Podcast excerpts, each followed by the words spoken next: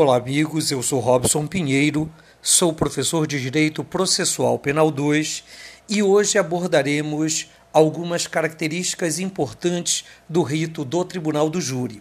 Primeiro, como já falamos no podcast anterior, o Tribunal do Júri se destina ao julgamento dos crimes dolosos contra a vida e tem previsão constitucional, sendo considerado uma cláusula pétrea no nosso ordenamento jurídico.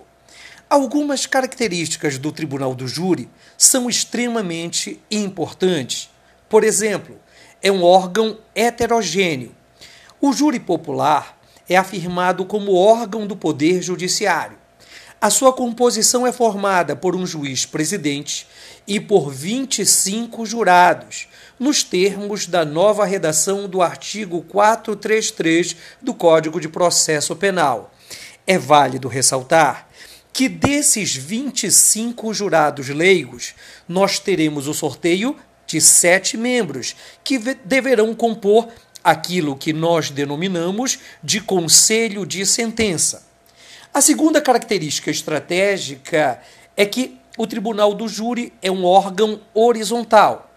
Não há que se falar em hierarquia entre o juiz presidente e os jurados.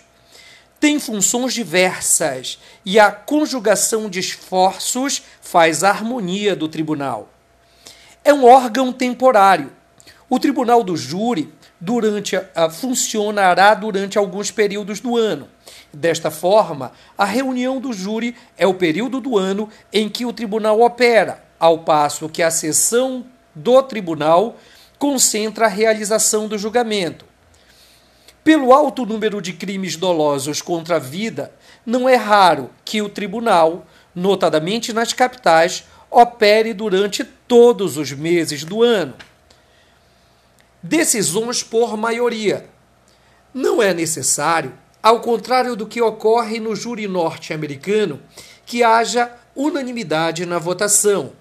Basta a obtenção de quatro votos num determinado sentido para que se tenha a maioria na votação de cada quesito.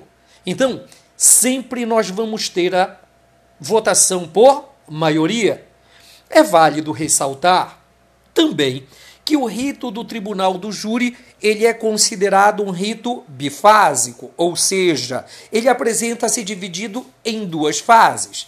A primeira fase, que se encerra com a decisão de pronúncia, nós chamamos de sumário da culpa, e a segunda fase, que se encerra com a prolação da sentença pelo juízo competente, nós chamamos juízo da causa. Forte abraço, amigos, e aguardem sempre as nossas próximas edições.